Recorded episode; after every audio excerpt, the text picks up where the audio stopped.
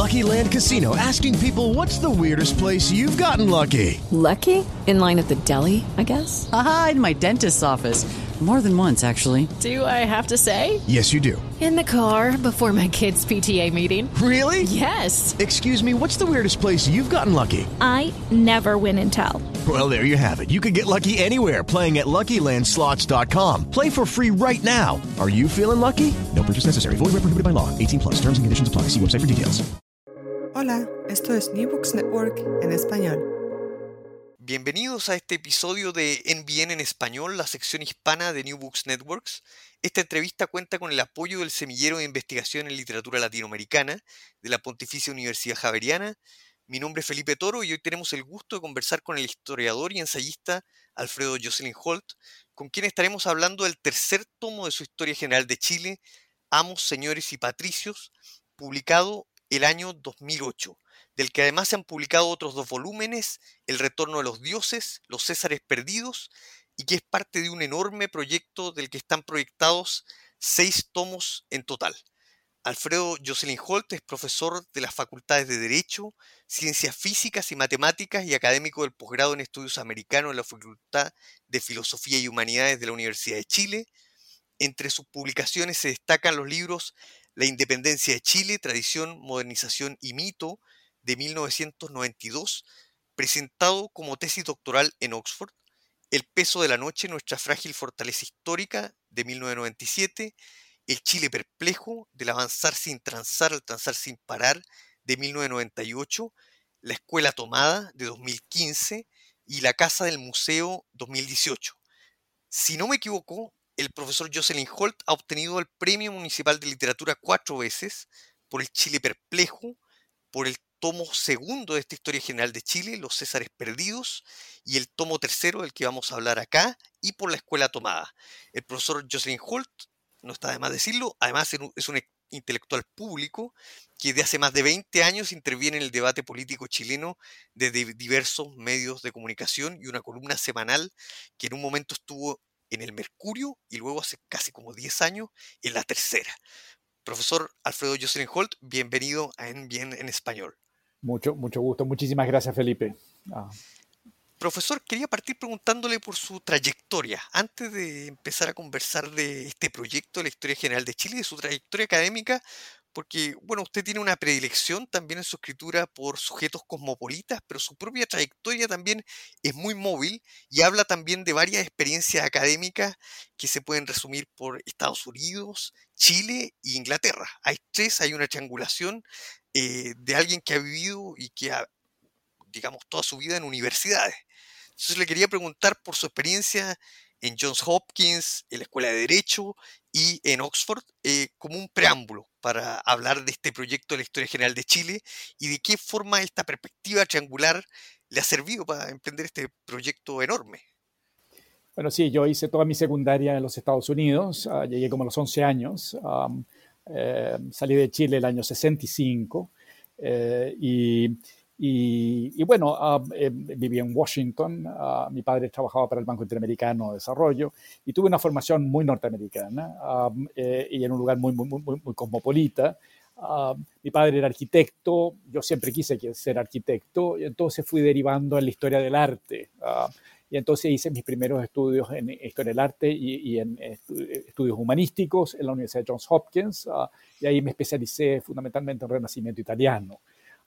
Después, posteriormente, ah, fui a, Inglaterra, al Warburg Institute, para continuar ahondando en esa línea, pero decidí, y fue más fuerte, volver a Chile. y entonces eh, congelé eso y me vine a Chile y estudié Derecho.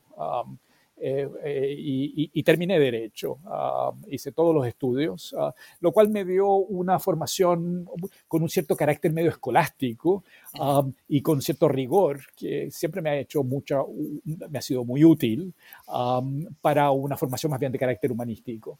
Y después, posteriormente, fui a sacar un doctorado en, en, Oxford, en, en, estudios latinoamericanos, eh, y que lo hice sobre el libro, sobre, que, salió el libro finalmente, la tesis, sobre la independencia de Chile.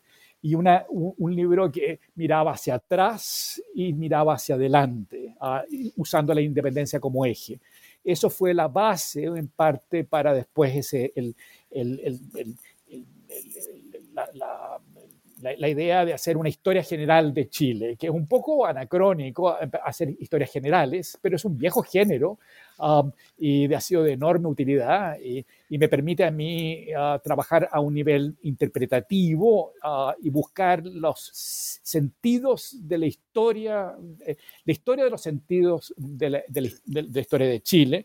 Um, los, sentidos y los sinsentidos. Uh, y entonces yo ah, voy viendo las distintas etapas, me interesaba mucho la idea de la épica, de la utopía, uh, me interesa también la idea de la hacienda, eh, la república, la política y así sucesivamente hasta llegar a nuestros días. Por supuesto, siempre haciéndose preguntas desde hoy día para atrás, lo que permite la reinterpretación de la historia mi, interés es muy multidisciplinario, obviamente, ah, eh, y, no calzo en un academicismo cierto? más formateado ah, como los requisitos académicos en la, en la universidad actual. Pese a haber pasado por tres universidades distintas, de las mejores universidades de los respectivos países, Johns Hopkins, la Universidad de Chile y luego Oxford, es curioso que alguien que haya vivido toda la vida en una universidad ahora se encuentre sin, sin un lugar disciplinario dentro de la universidad.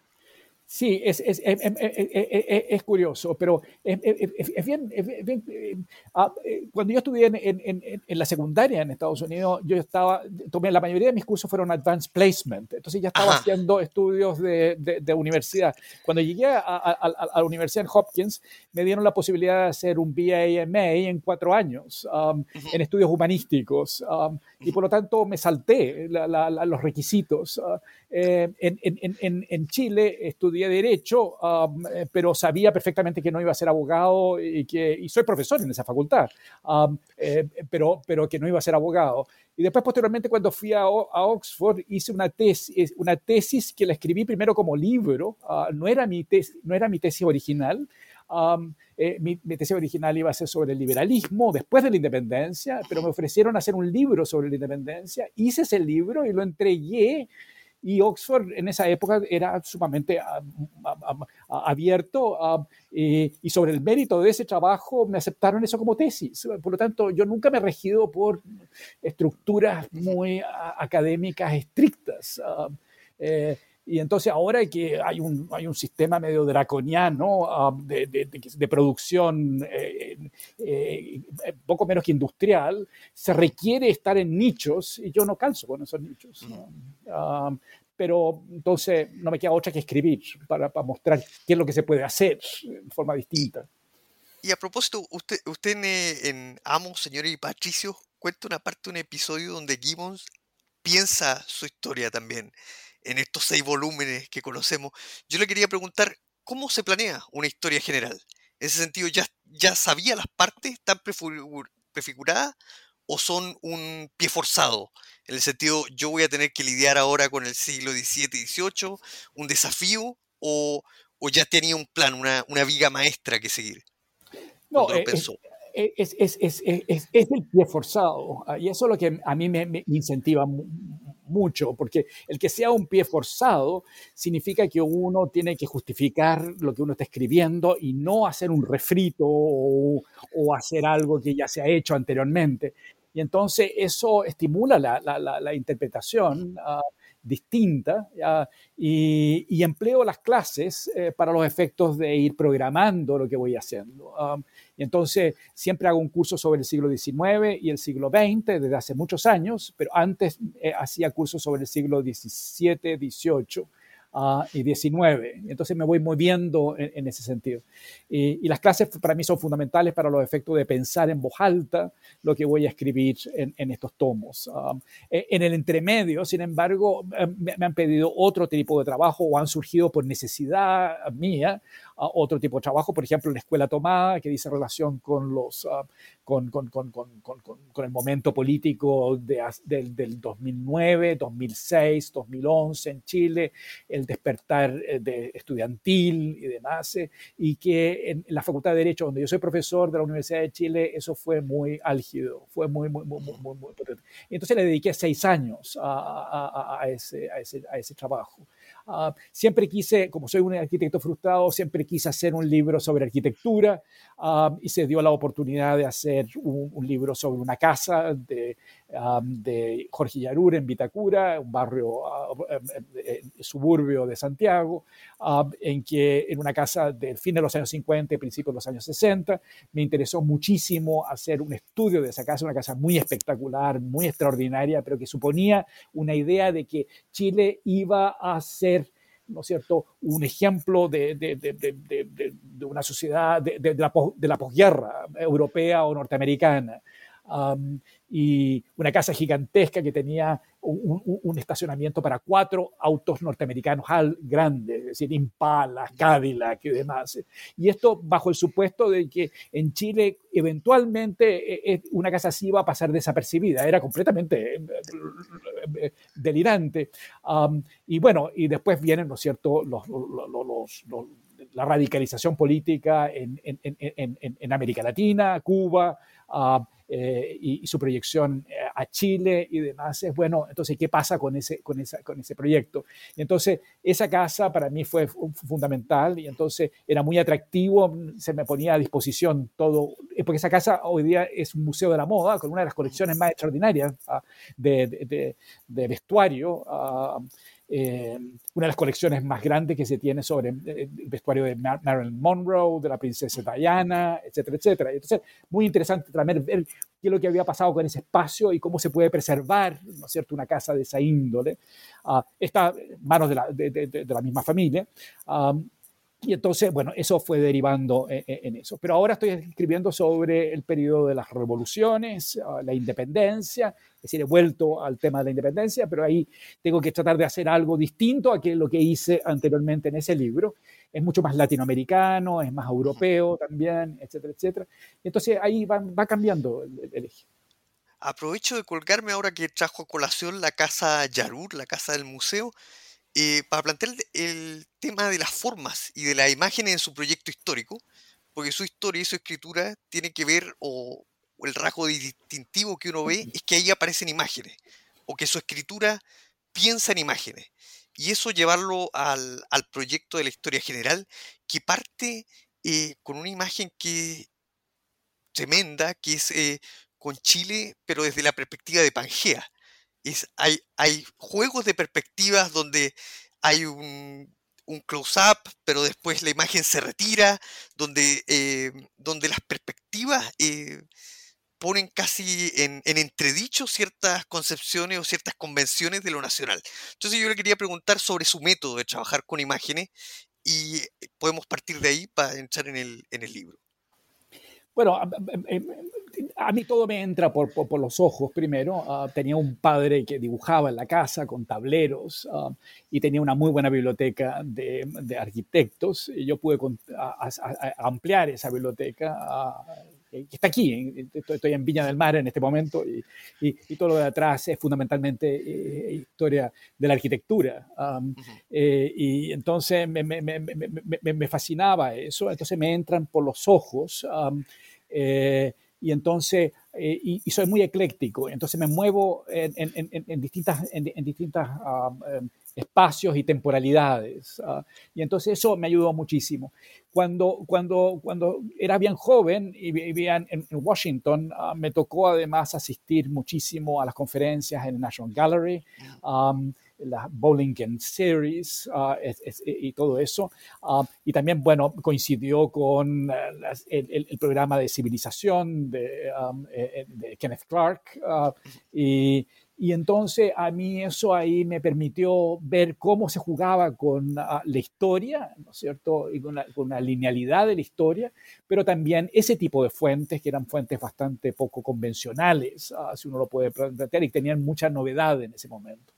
Y entonces ese tipo de documental me sirvió muchísimo um, también. Uh, y cuando fui a, estudiar en, Hopkins, um, em, eh, trabajé mucho en la relación texto-imagen, um, porque como se especializaban en, en, Renacimiento italiano uh, y, era muy fuerte en, Hopkins en esa época, estoy hablando del año 73 al 77, eh, eh, los estudios de gente que había estudiado con Panofsky, con Gombrich, por ejemplo, y eran mis profesores um, eh, en Historia del Arte, y por el otro lado estaba en el Humanities Center, que había, Richard Maxey y otros habían traído a, todo lo que es la, nueva línea ¿cierto? de estudios de, las, ¿cómo se llama? De, semióticos y demás francesa. Um, Hopkins y Cornell fueron los, las dos a eh, lugares donde se, eh, terminan llegando gente como Derrida, eh, ¿cómo se llama? Barthes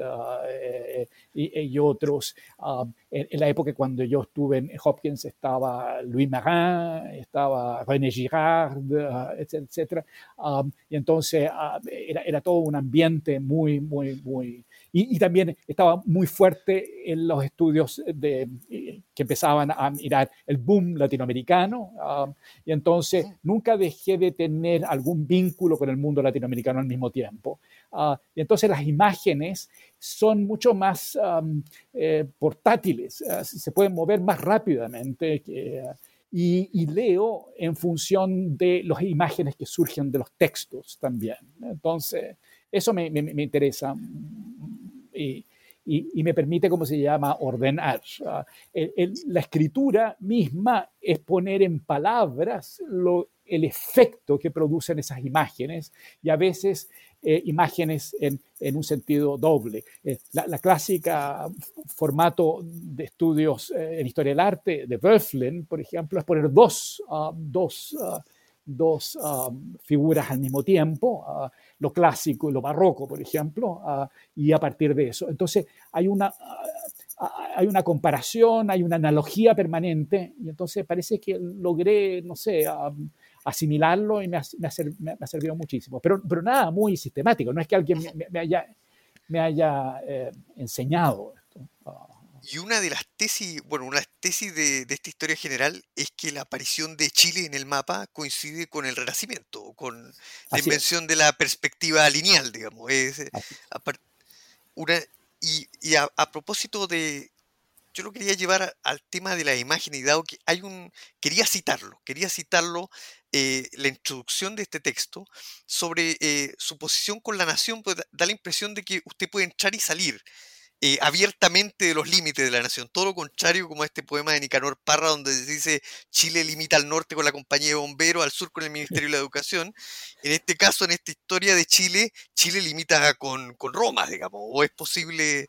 Y yo lo quería citar para ver si podemos comentar esta cita. Dice, puede que parezca antojadizo de mi parte insistir tanto en la historia europea, cuando de lo que se trata es hacer historia de Chile. Para ser franco, no veo dónde habría que trazar los límites de uno y otra. Las imágenes, que yo sepa, no tienen frontera. Sí, sí me, retrata lo, que pienso, justamente es, esa idea. Eh, bueno, es decir, hay, dos maneras de mirar cómo se llama la conquista, eh, como una prolongación de la idea medieval de las conquistas, y entonces ir a América es un poco ir hacia Jerusalén también, es otra alternativa, o Marco Polo yendo al, al oriente, o bien habría que mirarlo desde el punto de vista un, poco más contextual y en cuyo caso coincide más bien con el Renacimiento. Y entonces, bueno, yo opté por, mirarlo como el Renacimiento. algunos de los conquistadores y que estuvieron en, en, los ejércitos de Carlos V, en las guerras de Italia, después terminaron en Chile y en Perú, ah, fundamentalmente. Entonces, bueno, me sirvo de eso para poder ver, ¿no es cierto?, y vínculos. Por ejemplo, y en un sentido muy, muy, muy fino, en la época del Renacimiento, Maquiavelo sostenía de, ¿cómo se llama?, de que se había terminado la guerra en el sentido medieval clásico. Es el, el Maquiavelo no moderno, sino que más bien que rescata el mundo medieval. Y entonces la idea de venir a Chile era para encontrarse nuevamente con las nuevas con las antiguas formas de, ¿no es cierto?, no instrumentales ni tecnológicas de la guerra, sino que la guerra cuerpo a cuerpo, eh, con los mapuches, por ejemplo. Y entonces es bien, bien importante. Entonces ahí uno ve, por ejemplo, todo ese efecto. Entonces este es un caso donde, ¿no es cierto?, América es una proyección ah, de, de, Europa. Uh, por, lo mismo que América puede ser un continente vacío, en el sentido hegeliano, carente de historia, y entonces se proyecta. Pero a su vez, con el correr del tiempo, las cosas pueden ser distintas, ¿no es cierto? Uno se puede hacer la pregunta, bueno, ¿qué, qué tanto del imperio de Carlos V tiene que ver con el hecho de que se encontraron con grandes imperios eh, en, en, América? Entonces también él puede ir para los dos lados del charco, puede ir por los dos lados. E, en el caso del, tomo 3, me, adentro en la figura de, Alonso Valle, que es un jesuita que está en, Italia a mediados del siglo XVII. ¿no es cierto? Y, escribe un libro muy notable que es la histórica, histórica relación de Chile, que es sobre Chile mirado desde allá. Y tiene una extraordinaria capacidad para ver desde allá lo que no está viendo directamente. Y entonces eso a mí me, llama muchísimo la atención. Todo esto muestra que, la ecumene es infinitamente más amplia. Ah, eh, una persona como Miranda, ah, Francisco Miranda, llega a, estar en Rusia. Ah, eh, eh, chilenos van hasta Rusia también, traen libros y, demás. esa, generación de la independencia maneja un mapa infinitamente más grande que todos los funcionarios de la corona española. Eh, están pensando en Francia, están pensando en Inglaterra, están pensando en, en otro mapa. Y entonces todo eso muestra un cosmopolitismo ah, en la cual hay que insertar a Chile. Ah, eh, y, Chile dentro de América Latina, que está dentro de un mundo que se está elaborando el mapa. Ah, cuando llegamos, por ejemplo, al siglo XX, la figura más importante del siglo XX latinoamericano, sin lugar a dudas, Fidel Castro, ah, que pone nuevamente en el mapa a América Latina. Todos los, todos los departamentos de historia de, estudios latinoamericanos en Estados Unidos o en Europa. Ah, yo estudié en uno de ellos, en, Oxford, pero están en Londres, en, en, Alemania, en Berlín, en, París, etcétera, etcétera todos responden a Fidel Castro. entonces, eh, y entonces esta es una historia que está constantemente ocurriendo, yendo y viniendo, de aquí y allá. Por supuesto que aquí hay una figura que a mí me, particularmente me llama la atención, que es el criollo. El criollo es un americano, eh, es un europeo nacido en América. Ah, y entonces tiene estos dos mundos. Ah, eh, tiene, una, tiene un pie en Europa y un pie en América. Ah, y, el, centro de esta historia es el Valle Central. es el Valle Central. visto por los ojos criollos de eh, Alonso de Valle. Y con esto aprovecho de, hacerle una pregunta, porque gracias a la figura de Alonso Valle, le voy a hacer dos preguntas. Una, gracias a la figura de Alonso Valle, usted hace un desplazamiento entre, yo diría, historia y geografía, de historia y paisaje. ¿en qué consiste ese desplazamiento? de la geografía al paisaje, y el otro es esta, hablábamos recién de su entrenamiento iconológico, donde juxtaponía dos imágenes, que usted, bueno, uno de los momentos magníficos del libro es la juxtaposición de la descripción de Alonso Valle, del Valle Central, y la pintura eh, de Poussin, la pintura de Poussin. ¿Qué le parece si abordamos esos dos temas? Ah, es muy fascinante porque, es, extraordinario tratar de ver que, cómo, se llama, cómo, cómo, está operando alguien, ¿no es cierto?, a la mitad del siglo XVII allá y está mirando lo de acá y está mirando el paisaje. Y ese paisaje, ¿no es cierto?, es un, es un paisaje que ha sido tan fuerte la impronta de, de la mirada de Ovalle que me hace pensar de que hoy día vemos ese mismo paisaje, pero que pasa por el filtro de, Ovalle. En otra, en, otra, en otra palabra, nosotros cuando, por ejemplo, hay un pasaje muy extraordinario que se produce cuando em, ha dejado de llover, ¿no es cierto? Y se abre el panorama en el Valle Central y tenemos el macizo andino, que es muy majestuoso, y se produce una especie de, ¿no es cierto?, de, de, iluminación e, extraordinaria y aparece, ¿no es cierto?, la, cordillera de los Andes. Ah, no, no, tenemos ningún, ningún ah, eh, imagen eh, anterior a la, de, eh, a, la de Ovalle, sino que esta imagen que él, ¿no es cierto?, escribe desde, desde Roma. Esto es un poquitito equivalente a, por ejemplo, al, al hecho de que eh, pensemos, por ejemplo, en Petrarca, que, ¿cómo se llama? decir, la, gente subía los montes y las cordilleras, pero no todo el mundo subía el monte y después contaba esto, y, la experiencia. Entonces, en Mont Ventoux, eh, de, Petrarca. Y entonces es un poco eso lo mismo que hace Ovalle. Entonces, por lo tanto, ahora vemos, ah, vemos esa cordillera pasada por el filtro de, Alonso de Ovalle. Entonces, eso es, es, es, extraordinario. Ahora, la capacidad de que él tiene de ver desde allá algo que nosotros que lo tenemos al frente no lo vemos muchas veces, tiene que ver también con el hecho de que uno no mira con los ojos. Um, es decir, esto pasa siempre con los, con los, ciegos, los no videntes. Que a mí, yo he tenido eh, amigos míos que me venden libros y que son no videntes. Um, eh, eh, es, muy, es una experiencia muy extraordinaria. y son gente que ha perdido la vista y entonces manejan una bibliografía acotada, pero la, esa, esa la manejan extraordinariamente y es la clásica. entonces, me proporcionaba los libros. Ah, ah, me proporcionaba los libros. he tenido alumnos que son no videntes y ha tenido esa, misma, esa, misma característica. Em, Alonso Valle lo vemos no solamente por, por, las imágenes, sino que, por ejemplo, el diccionario de autoridades de la Real Academia ha recopilado mil voces de, em, de, de, los textos de, de Ovalle Ah, para los efectos de, ¿no es cierto?, de trazar el origen del uso de las palabras. Ah, entonces, nuevamente, el filtro. Tiene esta extraordinaria capacidad y tiene mucho que ver que los que está mirando América en perspectiva, ah, desde allá. pero desde allá lo ve y como si estuviera aquí. y eso se debe en buena medida que yo sostengo y hago la comparación con Nicolás Poussin, que coinciden en el mismo momento en Roma, Ah, en que en tanto uno como el otro tienen una visión canónica. Hay una simplificación de ciertos elementos, como las órdenes arquitectónicas, o como en Poussin, mirado desde la perspectiva de Cézanne, todo se reduce, ¿no es cierto?, a una esfera, un cono y un cilindro. Ah, ah, y entonces eso hace de que Poussin, ¿no es cierto?, eh, tenga un vínculo con Cézanne o viceversa, pero a su vez, ¿no es cierto?, lo mismo ocurre con Ovalle y nosotros. I don't know about you, but I'm very busy and I don't have a lot of time to cook. That's why I subscribe to Factor. Eating better is easy with Factor's delicious, ready to eat meals. Every fresh, never frozen meal is chef crafted, dietitian approved, and ready to go in just two minutes. You'll have over 35 different options to choose from every week, including Calorie Smart, Protein Plus, and Keto. These are two minute meals. Factor meals are ready to eat and heat, so there's no prepping, cooking, or cleanup needed.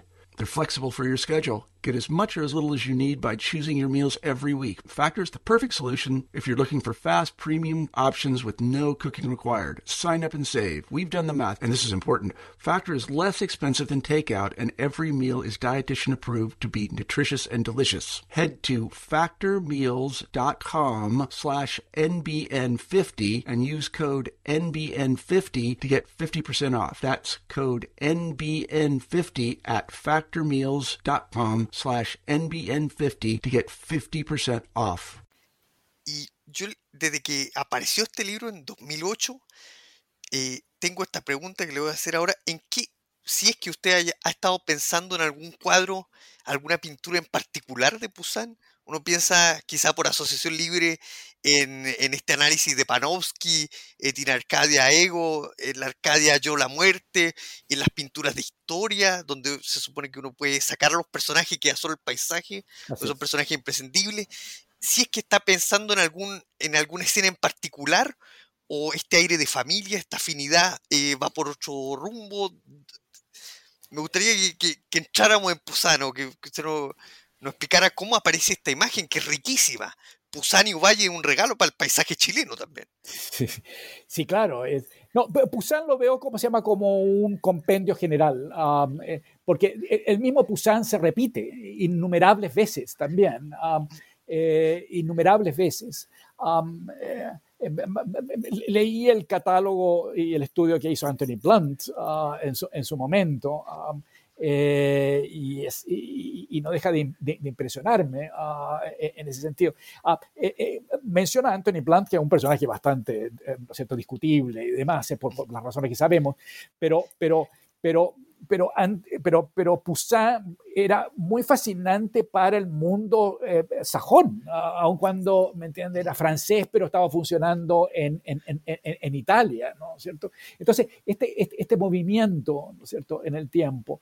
Um, eh, entonces, Cézanne, uh, eh, después Roger Fry en Inglaterra, Anthony Blunt, ¿no es cierto? Vemos eso, esos juegos, uh, pero es, es, la obra, es la obra completa, de alguna manera, estas visiones canónicas, de alguna manera.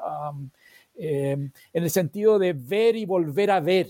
Entonces, es, trabajar siempre esta, esta familiaridad.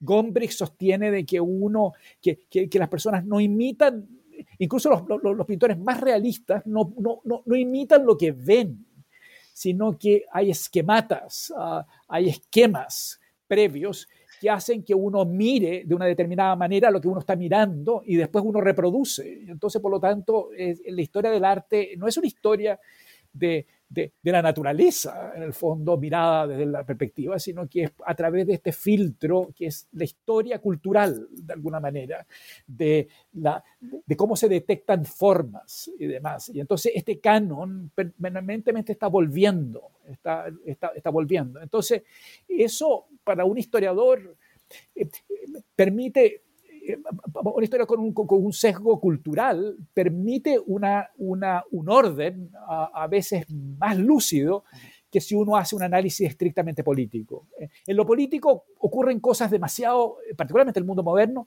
ah, demasiado rápidas y demasiado aparentemente ah, distintas. Y entonces es, se vuelve más caótico. Ah, mientras que en la historia del arte, ¿no es cierto?, puede uno tener un personaje tan, qué sé yo, tan revolucionario como Picasso, y sin embargo un Picasso sin museos no explicaría su, su, historia. Es, es, un, es, un, gran copista, en un buen sentido, de la historia del arte para atrás. Um, y así sucesivamente. Entonces, la historia cultural en ese sentido puede prestar una ayuda a la historia política, que es otra de mis fascinaciones. A mí me interesa muchísimo la historia política, pero, pero es, es demasiado... Um, eh, entusiasta la historia eh, eh, política, mientras que la historia cultural a veces es muy, muy, muy, ah, es mucho más reposada.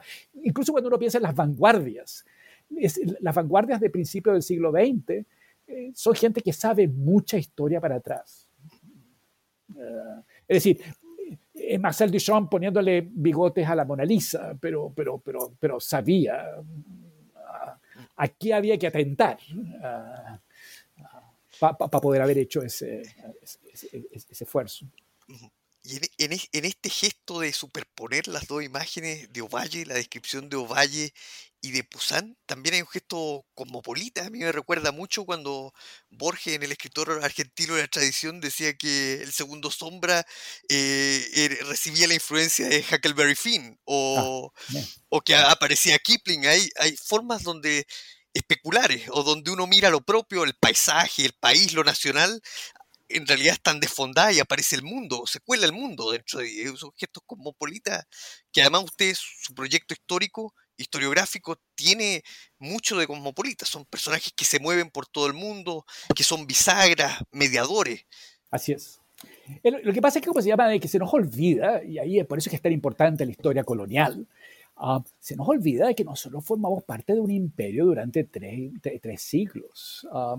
y entonces la unidad eh, nacional, que es lo que de alguna manera eh, estamos viviendo desde la independencia, de alguna, e, e, en, buena medida nos, no, no, no, nos, pone en un nicho.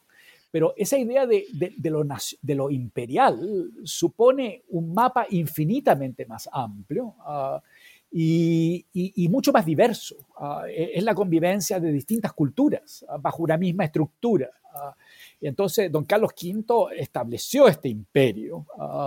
Eh, y, pero eso es lo que nos permite todavía hablar en español, uh, torpemente, uh, especialmente nosotros los chilenos, los argentinos probablemente peor, uh, pero, pero, pero nos comunicamos, eh, nos, nos, nos, comunicamos. Y, y, eso nos permite que la lengua española, el, el, el, el español, eh, sea una, una, una, lengua comunicante, pensemos también en, en, en portugués, ¿no es cierto?, enorme.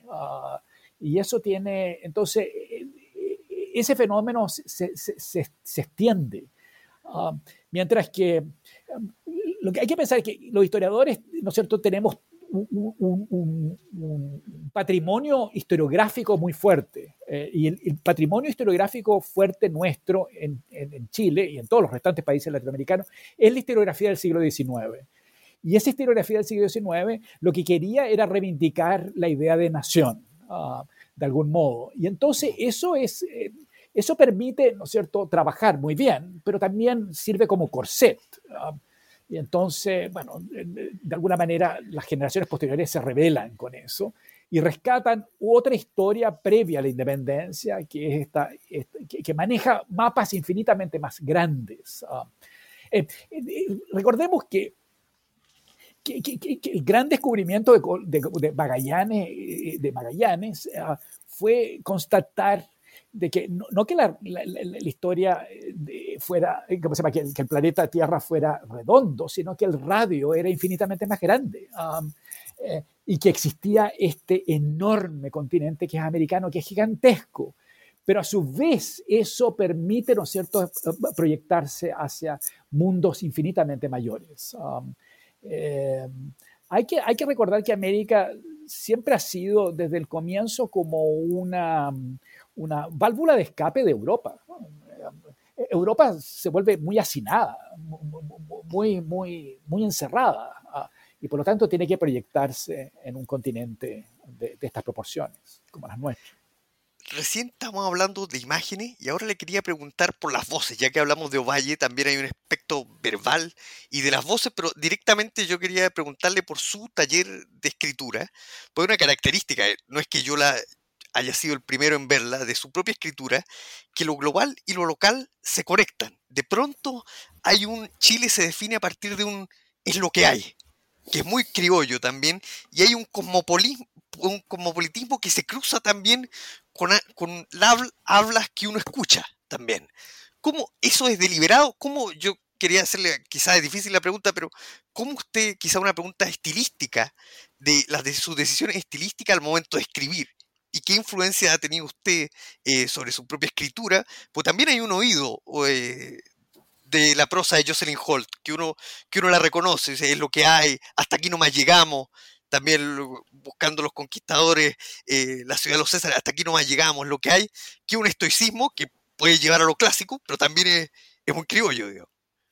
Sí, um, tiene que ver con, con, la poesía del siglo XX chileno, um, eh, o la antipoesía poesía también en el caso de Nicanor Parra, uh, esa, esa, lengua media vernácula, pero también esa lengua vernácula tiene mucho que ver con el hecho de que um, yo salgo de Chile a los 10 años, uh, viví en Nicaragua durante un año y medio y después me, me eduqué en Estados Unidos. Um, eh, me costó mucho el inglés, pero logré dominarlo y es uno de los orgullos que tengo.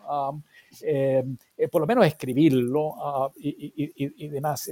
Pero de alguna manera, haber vivido tanto tiempo fuera, 13, 14 años, en esa, eh, significó, ¿no es cierto?, el peligro de perder el castellano.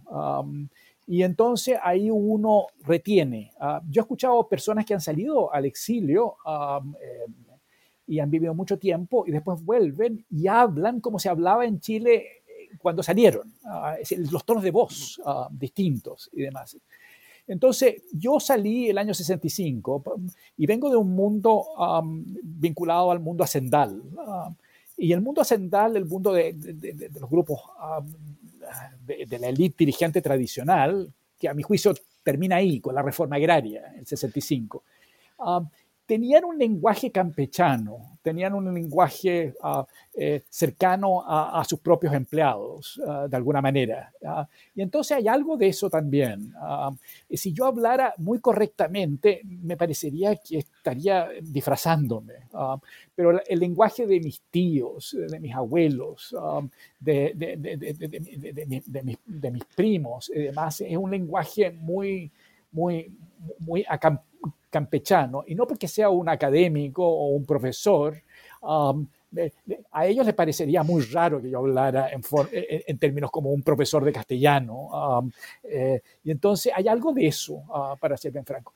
Y los, y los poetas. los poetas um, me hablan, eh, es curioso, en, el siglo XIX desaparecen los poetas. Ah, el mismo Andrés Bello se dedica a escribir artículos de código y no a escribir poesía ah, y demás. Porque la historia, ¿no es cierto?, de alguna manera ah, ocupa el lugar de la poesía y de la novela. Hay, muy pocos novelistas. El, novelista que hay está escribiendo desde París, Alberto Plescana, lo cual es muy curioso. Pero en el siglo XX viene este extraordinario eh, juego, se llama? la aparición de los poetas y, la poesía chilena en el siglo XX es extraordinaria, al igual que también el periodo colonial.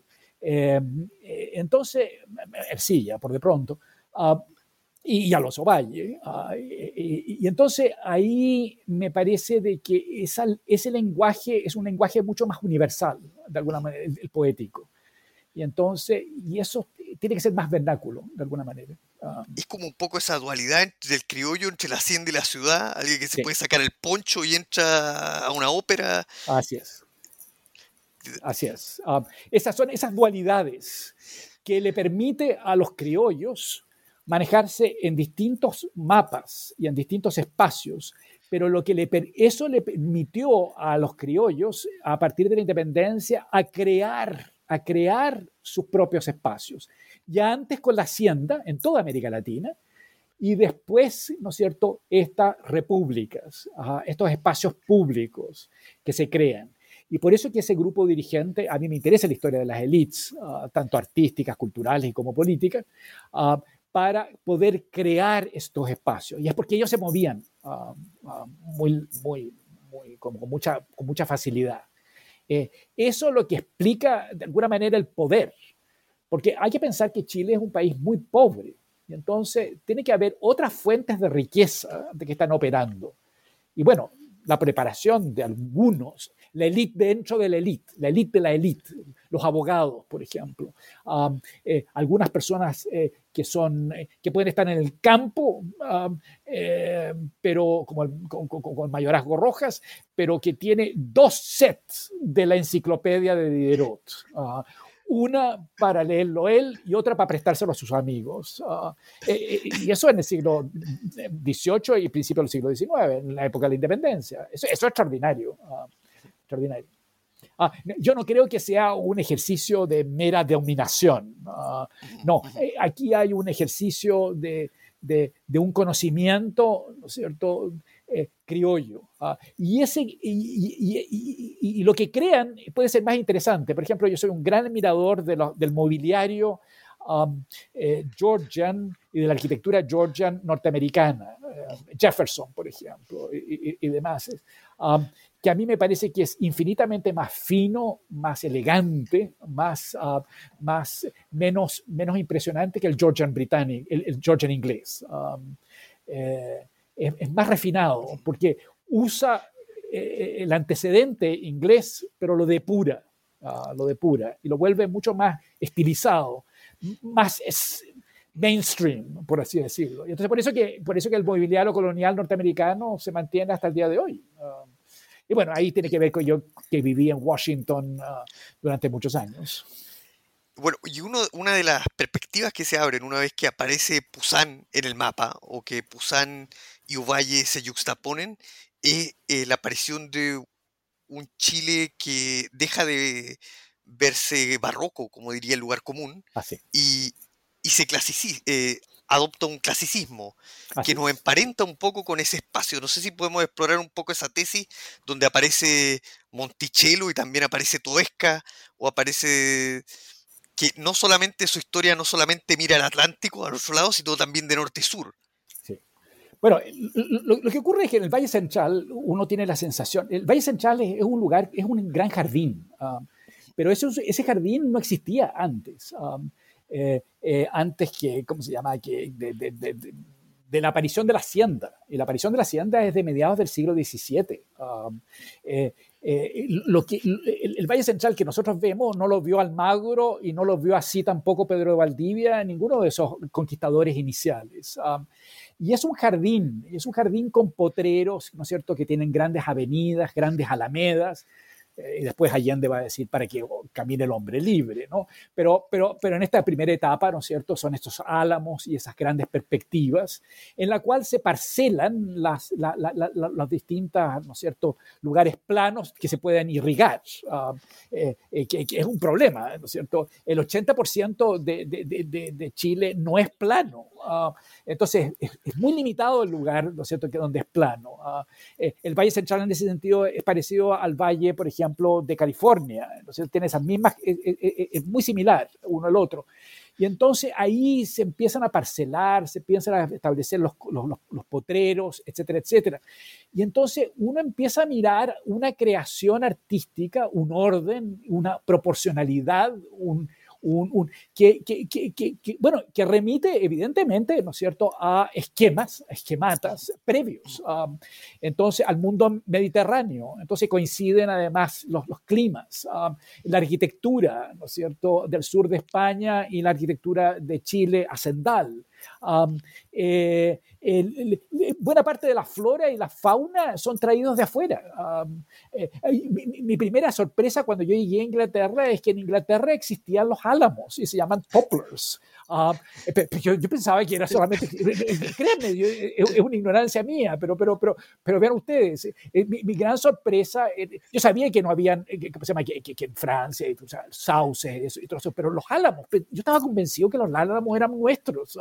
Eh, lo cual era completamente falso, obviamente. Lo único que había aquí son la palma chilena que es una palma, y, parecía que fuera muy tropical. Ah, em, usted, ¿cómo se llama Felipe? ¿Cómo se llama? Que es de esta zona de, de, Valparaíso y de Viña, ¿no es cierto? Es, sabrá que, por ejemplo, puede arreciar un, un incendio, ah, em, un incendio forestal, ¿no es cierto? Y queda todo em, destruido, pero las palmas sobreviven es muy extraordinario. El, Tienen el, camino, de las palmas, saliendo. saliendo Y queda todo destruido, pero no esas palmas. Eso era lo único que había en términos de, de, de, árboles, como se llama, en altura, ah, eh, que, que, no es la, la, la, flora típica chilena, que es más bien eh, más baja, etcétera, etcétera. Y entonces el Valle Central lo, lo diseñan, es parte de un diseño, de, un diseño. Y entonces ahí, ahí incide el elemento clásico, ah, sin duda. Y algo de eso tiene que ver con Ovalle, con Ovalle coincidiendo en Roma, Roma como un lugar que, ¿cómo se llama?, de que sufre las decadencias más grandes, pero siempre sobrevive. Entonces, ¿qué es lo que eso lo que sobrevive? Y, ese, y es lo que sobrevive permite nuevos renacimientos a, a su vez. Y entonces eso eh, muestra un cierto, no sé, un cierto orden, pero también una permanencia en el tiempo.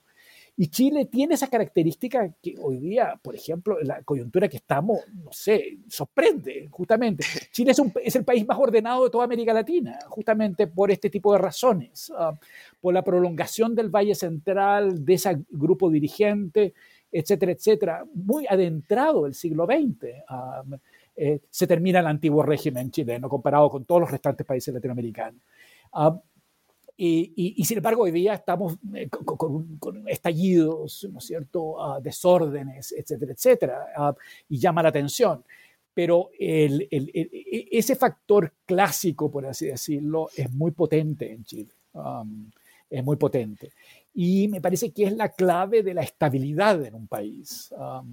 ahora, cuando el desorden se produce, bueno, también uno, ahí entran otras analogías. Ah, em, uno, eh, no es que uno quiera que vuelva la reacción, que, venga una reacción, sino que simplemente uno eh, espera, no en el sentido del deseo, sino que uno supone eh, que puede producirse ese fenómeno. Cuando la reacción llega en Chile, puede ser brutal. Eso también lo hemos aprendido en el siglo XX. Entonces, que se, que se, que se desarticule el orden ah, que, que ha durado en Chile durante mucho tiempo, se corre el riesgo de que la nueva reimposición de ese orden sea ah, de una calidad inferior al orden que se perdió, porque lo que se pierde, se pierde siempre. Ah, y entonces, y eso puede ser muy brutal, y eso lo aprendimos con la dictadura militar. Uh, y entonces, bueno, usted termina, cierra el libro con la imagen de la moneda, que es una imagen que ha aparecido y ha reaparecido en, su, en sus textos a partir de lo clásico y una frase que a mí me llamó mucho la atención, dice, bueno, bombardea y todo, lo clásico resiste, o de alguna forma, bombardeado todo, eh, hay una permanencia de lo clásico, terremoteado de todo, este, este espacio resiste. Quizá yo le he escuchado varias veces el análisis de la moneda, y usted, además, yo le he escuchado que tiene una, foto de la moneda en llamas eh, en su escritorio y que escribe mirando ese evento. Una forma de mirar adelante para atrás y la idea de la moneda como neoclásico, neoclásico con, con Toesca y su relación con Pusan. es que lo que ocurre es que yo, vivía en el barrio cívico, habían departamentos, no solamente ministerios, y tenía desde el departamento, cuando era muy, chico, antes de irnos a, a, Nicaragua, el 65, yo veía la moneda, veía el lado sur de la moneda, eh, lo que en esa época era el Ministerio de, Relaciones Exteriores. Además, conocí muy de cerca la moneda, la conocí antes de ser bombardeada. Tengo una imagen ah, y aquí estoy en Viña y, vivo al lado del, del, Palacio Castillo. También tengo imágenes de ese Palacio Castillo al interior cuando yo tenía tres años. Ah, no he querido volver nuevamente al Palacio Castillo porque porque se alteraría las imágenes que ya las tengo eh, congeladas, ah, porque, porque tenía parientes que habían sido presidentes de la República, y entonces mm, entré en esos lugares. Ah, eh, y entonces para mí eso es, muy impactante. La, cuando, lo primero que yo supe del golpe militar fue ah, cuando entré en, Hopkins, estaba recién empezando eh, mis estudios en Hopkins, primer año, junior year. Um, eh, sophomore. Um, y, entré y me dijeron que había habido un golpe militar en, en, Chile. No, no, podía creerlo, pensé que se habían equivocado de país. Um, y entonces fui al kiosco y vi la foto del bombardeo de la moneda que aparecía en el New York Times. Um, por eso es que la razón que la, que, la tengo ahí.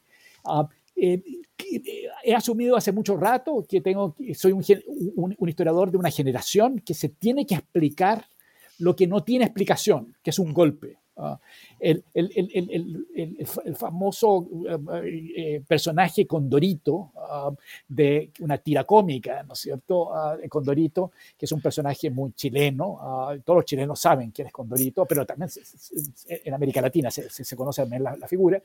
Cuando algo ocurre que él hace plop y se tira para atrás, ¿me entiende? Lo siguiente que él hace es que exige una explicación. Um, y bueno, el golpe es fáctico, no da explicaciones. Um, y entonces mi generación tiene que explicarse lo que no tiene explicación. Es decir, que las Fuerzas Armadas bombardeen la moneda. Uh, esa es una cosa, bueno, hay, ¿qué, cuento este del orden chileno cuando eso llega a ocurrir? ¿Cierto? Uh, se tiene que explicar eso. Um, pero la moneda sobrevive. Ah, y, ojo, la, la, reconstrucción de la moneda ah, durante la dictadura ah, ha creado un lugar que parece medio museológico, que, que, que, es medio frío. Entonces las, las restauraciones no sirven, no sirven. Eh, yo he estado dos veces en la moneda me, han invitado muchas otras veces y definitivamente no voy, justamente para, para no verlo, para mantener todavía esa idea canónica. Y esa idea canónica está presente con el bombardeo de la moneda y, las, y los pilares del, del, de la puerta principal de la moneda nunca han sido más, más extraordinarios uh, en ese edificio, que es un edificio extraordinario. Uh, eh, se ven muy imponentes porque están recibiendo, ¿no es cierto?, la arremetida más, más terrible y sin embargo no caen. Eh, es lo más cercano que nosotros hemos tenido a una especie de foro romano, um, guardando las proporciones. Um, y entonces la pregunta ahí, y, repito, eh, estudié Renacimiento, lo que queda de una ruina se puede reconstruir uh, de alguna manera. Uh, hay restauraciones malas, pero también hay otros intentos que son renacimientos, ¿no es cierto?, que generan algo muy importante, uh, que en ningún caso restituyen el mundo clásico, pero crean otro mundo sobre la base de elementos clásicos. Y entonces eso me parece que permite sostener de que todavía puede haber historia, ¿no es cierto? Eh, recordemos lo importante que ha sido en, la disciplina histórica la pregunta del fin de la historia.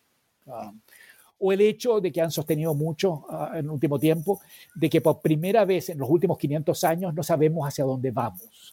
Tony Judd, eh, Eric Hobsbawm, que, escribieron a principios del siglo XX, XXI, o a fines del siglo XX, no sabían hacia dónde iban.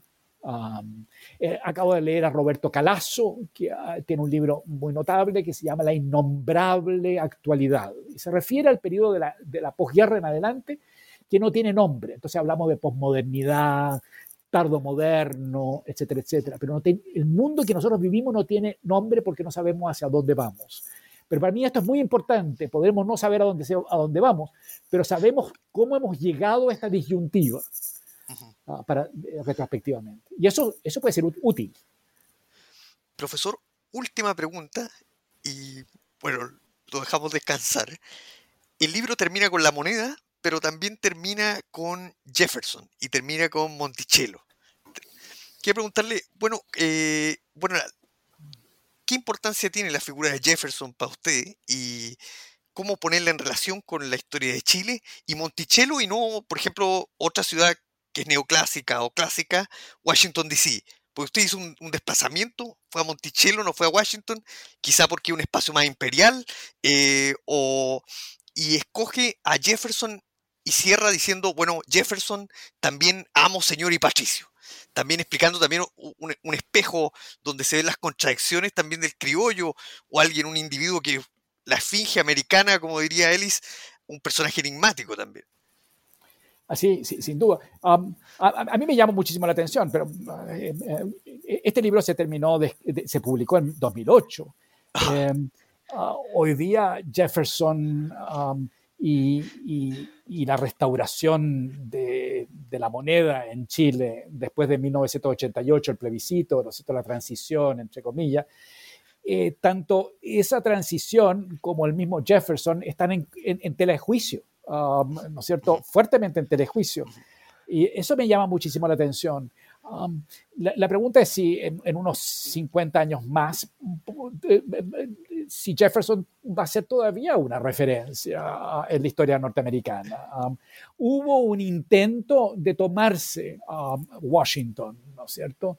Uh, por personas y grupos, ¿no es cierto?, que no, creen, que no creen en Washington. Uh, se, se, toman, el, ¿no es cierto?, la Casa Blanca, Ah, después intentaron hacer una farsa en Capitolio, etcétera, etcétera, pero se tomaron, eh, no fue ninguna farsa, fue, fue muy en serio la, la toma de la, de, la, de, de la Casa Blanca, ¿no es cierto? Pero el sistema de la institucionalidad norteamericana sobrevivió, sobrevivió. Uh, y eso Jefferson lo sabía desde el punto de vista del conocimiento, um, del conocimiento, ¿no es cierto?, arquitectónico. Um, eh, eh, era un gran admirador de la Maison de Carré en, en Nimes. Uh, uh, eh, cree que así son los capitolios como el de Richmond en, en, en Virginia y deberían serlo, etcétera, etcétera.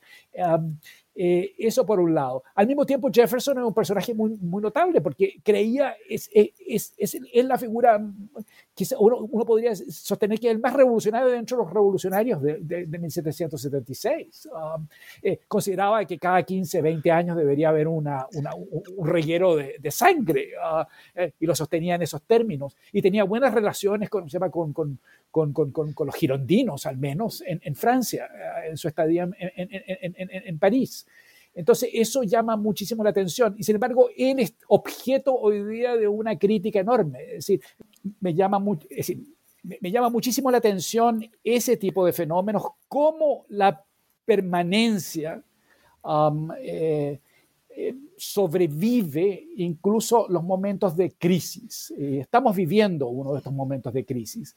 Lo que Em, lo que hay que tratar de evitar cuando se está viviendo momentos de crisis es que las crisis sean tan sucesivas que ya no son crisis, porque uno puede siempre sobrevivir crisis, pero sucesivas crisis que se van em, em, concatenando, eso, eso puede generar un escenario de decadencia y eso ya es más complicado. Es súper complicado que a principios del siglo XXI tengamos que ah, revisar y releer, por ejemplo, a Oswald Spengler, sería, sería terrible. Ah, pero, pero eh, Jefferson me llama muchísimo la atención. Es, un patricio que, que, también puede ser revolucionario, que puede ser vanguardista, que puede ser, ¿no es cierto?, creador de una institucionalidad en, en, Estados Unidos, ¿no es cierto?, que puede hacer, que puede sobrevivir una arremetida como la de Trump a su vez. eso es lo que me llama la atención, eso es lo que a mí me, me impresiona. Eh, y, y, en el caso chileno, bueno, no, tuvimos una generación tan extraordinaria ah, y tan ilustrada como Jefferson, Madison, ¿no es cierto? Adams em, eh, y otros, ah, que, que, realmente es, es, extraordinaria. Pero sí tuvimos, en el caso chileno, una, una élite dirigente que ya tenía enorme poder en el siglo XVIII y que lo tuvo después. esa institucionalidad que se crea en el siglo XIX pervive en el siglo XXI. Ah, está en ruinas. Ah, por ejemplo, la universidad donde yo enseño, la Universidad de Chile, es, una de las principales instituciones novedosas que se crean en el siglo XIX. Hay dos, el Congreso Nacional y la Universidad de Chile. Son las dos grandes instituciones que se crean en Chile. Están, están eh, presentes todavía hoy, están en estado ruinoso, eh, se caen a pedazos uno con el otro y eh, en el Congreso Nacional, que siempre ha sido una instancia oligárquica, pero una instancia oligárquica que puede permitir al Partido Comunista, porque el Partido Comunista es un, es un, es un partido de cuadros y por lo tanto eh, es un partido leninista y por lo tanto calza perfectamente bien con las lógicas oligárquicas.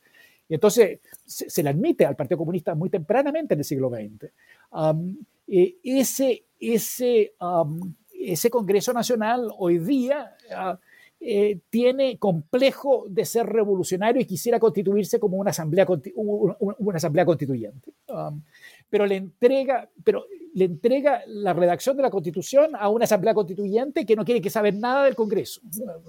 ¿Se entiende todo? eso me parece que demuestra lo, lo, lo, lo desordenado y, y, el colapso institucional del Congreso. Um, la Universidad de Chile me podría extender um, enormemente, porque se llama como cae también eh, la, universidad.